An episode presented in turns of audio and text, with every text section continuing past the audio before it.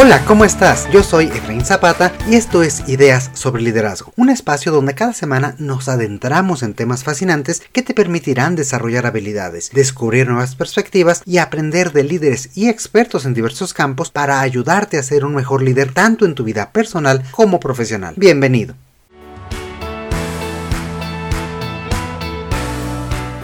La mayoría de nosotros pasamos una gran cantidad de tiempo en reuniones y muchas de ellas resultan improductivas y parecen una pérdida de tiempo. Sin embargo, las reuniones son una herramienta fundamental de los líderes para poder integrar esfuerzos y poder alcanzar resultados sobresalientes. En este episodio discutiremos por qué es importante liderar reuniones para que éstas sean realmente efectivas y compartiremos consejos y técnicas para que tu equipo y tú puedan aprovechar al máximo el tiempo invertido en ellas.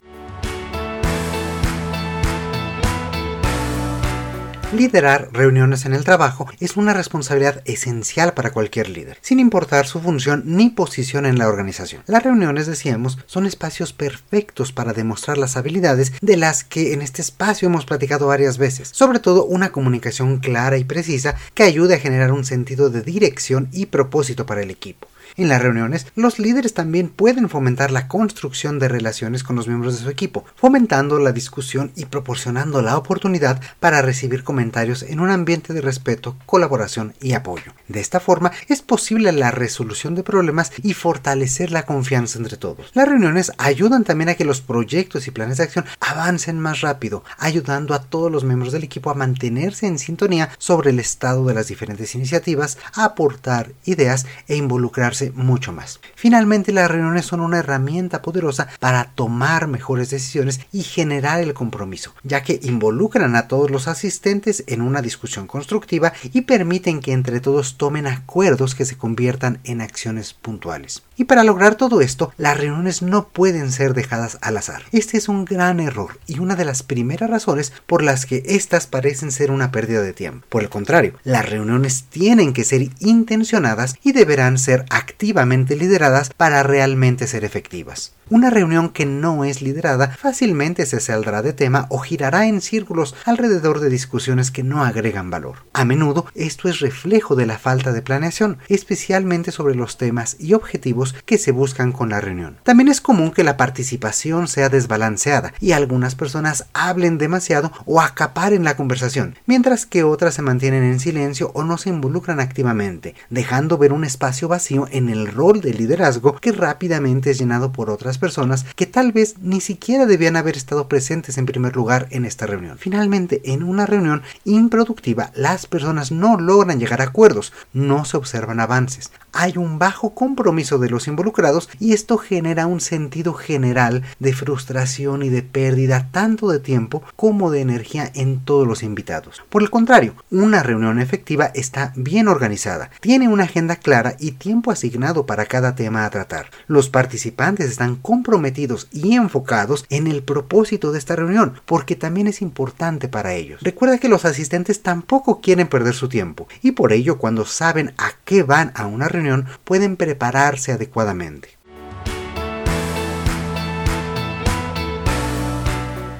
El problema está en que hay muchas reuniones que en realidad no tienen razón de ser. Así que un consejo que puedo darte incluso antes de comenzar a planear tu reunión es que consideres críticamente si realmente es necesario convocar a varias personas para tener esta reunión. Hay cuatro preguntas muy sencillas que a mí me gusta utilizar como referencia rápida para ello. La primera de ellas es ¿he pensado realmente sobre este tema? Si la respuesta es no, agenda tiempo para planear tú el trabajo, para tú pensar en esto. Muchas veces caemos en el error de convocar a una, reunión para que la gente nos ayude a pensar, para sacar ideas, para ver cómo yo tengo que hacer mis propias responsabilidades, mis propias actividades. Y eso no es una reunión efectiva.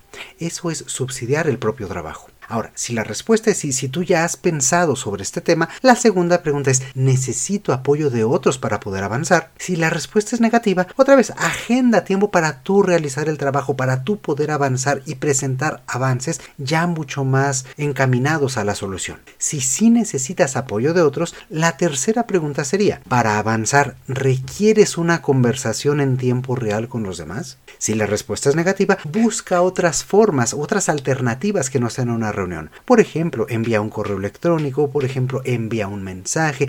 En fin, hay muchísimas formas que tú puedes aprovechar para evitar hacer una reunión. Ahora, si la respuesta es positiva y requieres esta conversación en tiempo real, la siguiente pregunta es, ¿es necesario reunirse en persona? Si la respuesta es negativa, agenda y prepara una reunión virtual, una llamada telefónica, puedes tener algún otro medio para poder llevar a cabo esta reunión sin necesidad de hacer una reunión presencial. Y finalmente, si la respuesta es positiva, si tú realmente necesitas tener esta, esta reunión, valga redundancia, en persona con las demás, pues agenda y prepara esta reunión presencial.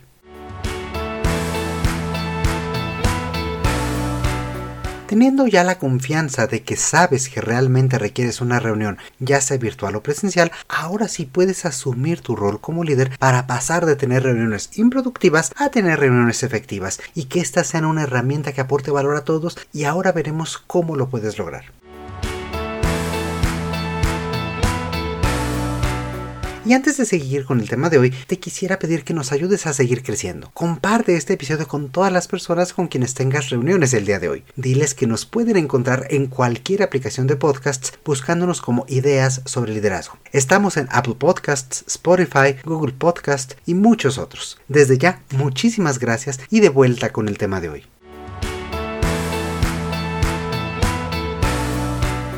La primera responsabilidad del líder de una reunión es definir claramente el propósito y agenda de esta. Nota que estamos hablando del líder de la reunión y no del líder del equipo. Es decir, quien convoca a la reunión es la persona encargada de planear, dirigir y asegurar que la reunión sea realmente efectiva. Decíamos antes que una reunión sin un objetivo claro fácilmente se desvía de tema y por ello lo primero es identificar el tema y lo que se espera lograr en la reunión. Estos tienen que estar alineados con los objetivos mayores del área, ser relevantes para todos los participantes y necesitan ser comunicados desde el momento de convocar a los asistentes. Algo importante del objetivo de la reunión es que este tiene que ser muy preciso. No se trata de grandes objetivos como hablar sobre el proyecto, solucionar problemas o discutir ideas estas intenciones no son claras ni dan una dirección específica a los asistentes. Un buen objetivo de una reunión es claro y se orienta hacia la meta por conseguir. Por ejemplo, identificar los obstáculos clave que están retrasando la ejecución del proyecto o revisar el progreso del proyecto y establecer los siguientes pasos.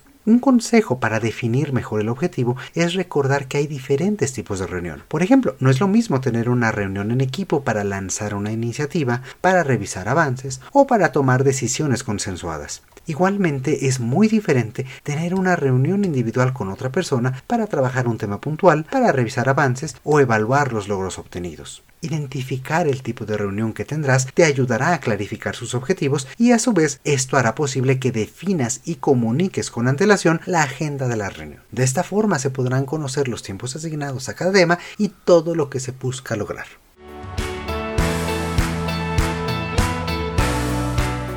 Otra responsabilidad del líder de la reunión es asegurarse de invitar a los participantes adecuados. Teniendo los temas y objetivos en mente es más sencillo identificar qué personas serán realmente necesarias y relevantes para la reunión. Cuando se invita a muchas personas, la reunión se puede volver caótica o confusa, o las personas pueden simplemente retraerse y distraerse en otros asuntos. Por el contrario, cuando no están las personas clave, se corre el riesgo de omitir información importante, de no tener la perspectiva completa sobre el tema en cuestión, o de no poder avanzar por no poder tomar decisiones. Para determinar a los participantes que son necesarios incluir, es crucial tomar en cuenta el momento y desarrollo actual de los temas a tratar. Hay ocasiones en que las reuniones pueden ser mucho más productivas cuando, por ejemplo, no está presente el líder del equipo, ya que éstas sirven para afinar ideas que después se podrán exponer con él o con ella. Todo depende del momento y nivel de avance de las iniciativas, así como del conocimiento que el equipo tiene de su líder.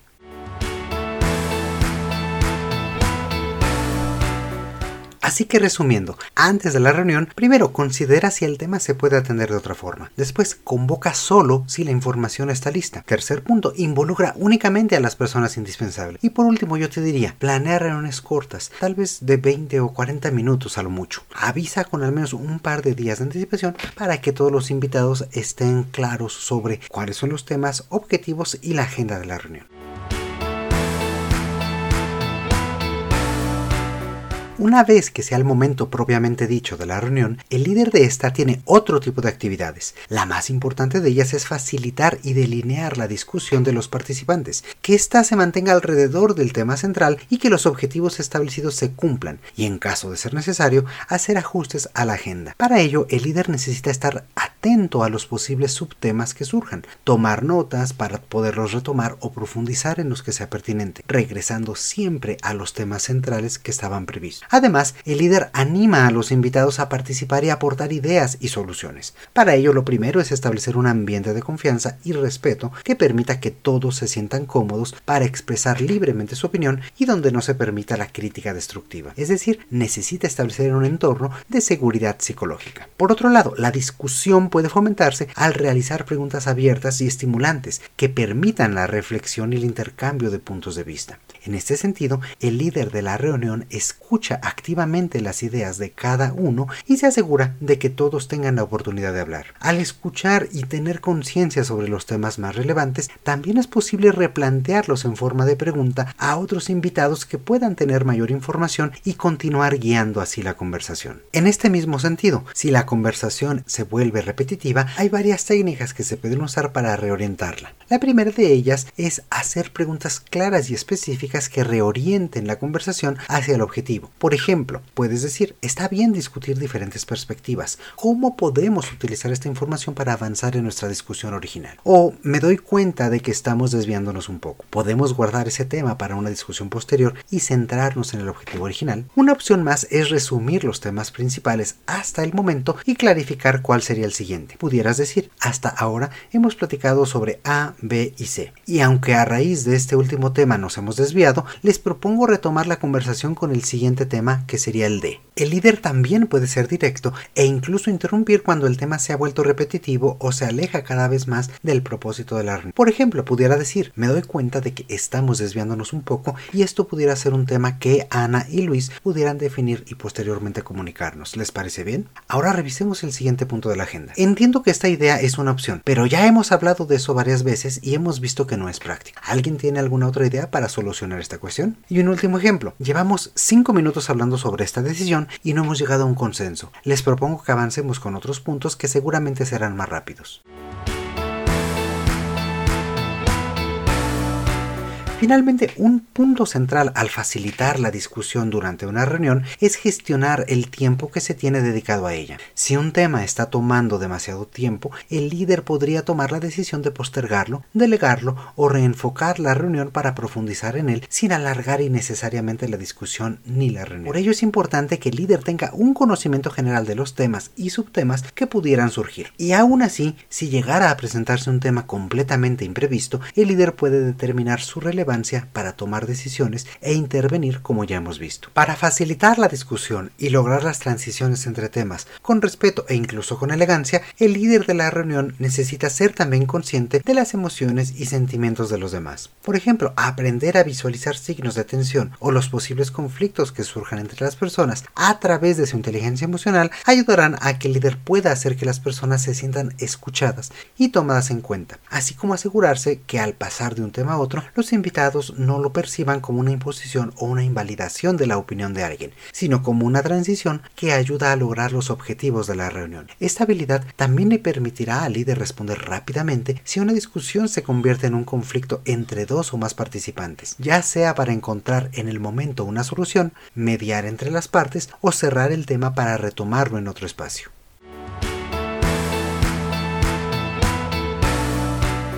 Una vez que la reunión se acerca a su fin, el líder tiene otro momento de gran responsabilidad, y este es acotar los acuerdos y definir las acciones a seguir. El gran problema de muchas reuniones es que se vuelven largas conversaciones en las que nadie llega a nada, o se toman acuerdos que después se olvidan y nunca se materializan en acciones ni avances reales. Para evitar esto, el líder de la reunión siempre se toma un tiempo al final que le permite asegurarse de que se hayan definido acciones específicas a seguir. ¿Quién será el responsable de cada una de ellas y cuándo estarán listas. Esto ayuda a que los temas tratados durante la reunión no se queden en el aire, que los compromisos realizados sean conocidos por todos y que pueda darse seguimiento a las acciones de los participantes. Una habilidad importante para realizar este resumen de acciones es tomar notas de forma efectiva. Las notas enumeran las ideas principales que se discutieron, su relación con los temas de la reunión previstos y las posturas de los diferentes participantes de cada una de ellas. Con estas notas, el líder no solo tiene información para facilitar la reunión y recordar los acuerdos principales, sino también un primer borrador de resumen que más adelante podrá enviar a los invitados. Ser capaz de cerrar una reunión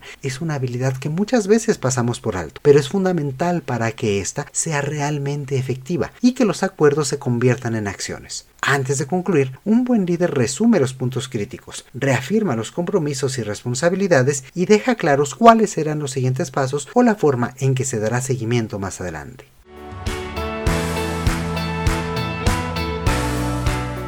Todos estos puntos son importantes para liderar una reunión realmente efectiva, pero parecería que son demasiados elementos que cuidar para una sola persona. Por ello es importante que el líder de la reunión también sepa pedir ayuda y asigne roles a alguno de los invitados o que involucre, por ejemplo, a un miembro de su equipo con el solo propósito de ayudarle a facilitar la sesión. Esta persona, por ejemplo, pudiera ser responsable por ayudarle a vigilar el cumplimiento de la agenda, de los tiempos de la reunión o tomar las notas para posteriormente revisar los acuerdos y realizar una minuta. Esta persona también puede ser una gran ayuda para el líder que le permita concentrarse más en gestionar la conversación, redireccionarla y asegurarse de tocar los temas críticos aprovechando la experiencia y perspectiva de cada uno de los participantes.